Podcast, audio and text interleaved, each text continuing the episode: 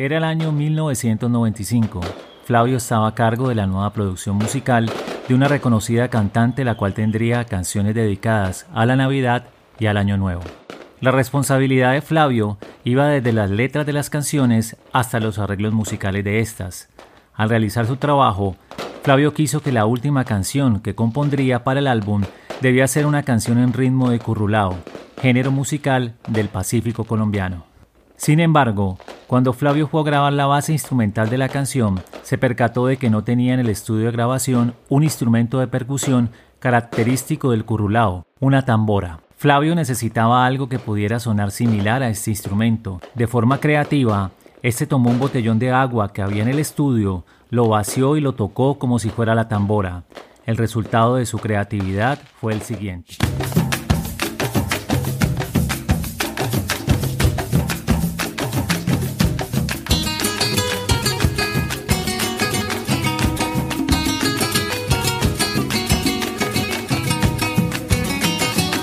La canción Farolito es una composición del médico, compositor y productor discográfico colombiano Flavio Enrique Santander Lora, más conocido como Quique Santander, grabada por la cantante Gloria Estefan para su álbum Abriendo Puertas en el año 1995. Farolito es una canción que se escucha en todos los rincones de Colombia el Día de las Velitas o Noche de las Velitas, una de las festividades más tradicionales del país con la que se celebra el dogma de la Inmaculada Concepción de la Virgen María. El festejo varía según las regiones del país, pero generalmente empieza desde la noche del 7 de diciembre, con el encendido de faroles y velas que iluminan calles y hogares de pueblos y ciudades. Esta celebración marca el principio de las fiestas navideñas en Colombia. La letra de la canción menciona, ya se escucha la tambora repicando de alegría, y también la frase, como nace el sentimiento por las calles de mi pueblo. Quique Santander se inspiró en su ciudad natal, Cali, Colombia,